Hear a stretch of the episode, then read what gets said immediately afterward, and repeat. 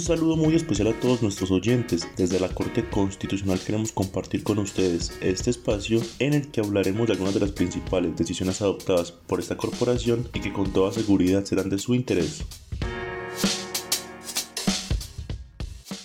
Hoy les contaremos sobre la advertencia que hizo la Corte enfatizando que las solicitudes de reconocimiento de prestaciones económicas del magisterio deberán ser tramitadas por la entidad territorial de educación que le corresponda. La situación fue la siguiente.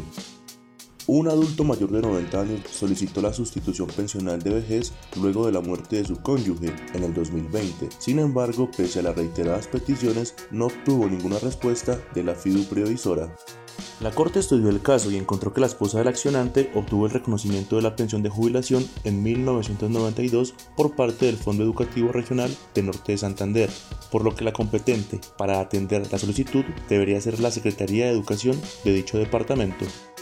Así que el alto tribunal dijo que el caso ha sido tramitado de manera descuidada tanto por parte del abogado del actor como por la Secretaría de Educación de Norte de Santander, aspecto que culminó con la vulneración de los derechos fundamentales del accionante.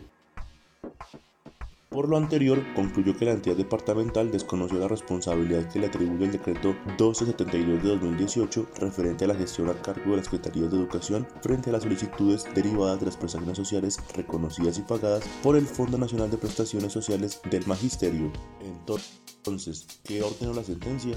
El fallo otorgó cinco días a la Secretaría de Educación de Norte de Santander para que verifique el cumplimiento de los requisitos para acceder a la sustitución pensional en favor del accionante y en caso de existir mérito para ello, proferir el respectivo acto administrativo.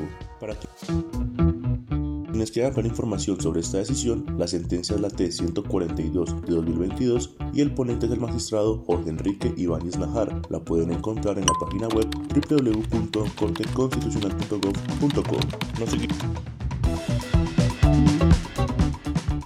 Iremos escuchando en este queso espacio. Recuerden que la Corte Constitucional protege los derechos fundamentales de todos los colombianos y trabaja por la construcción de una sociedad con justicia y equidad. Hasta pronto.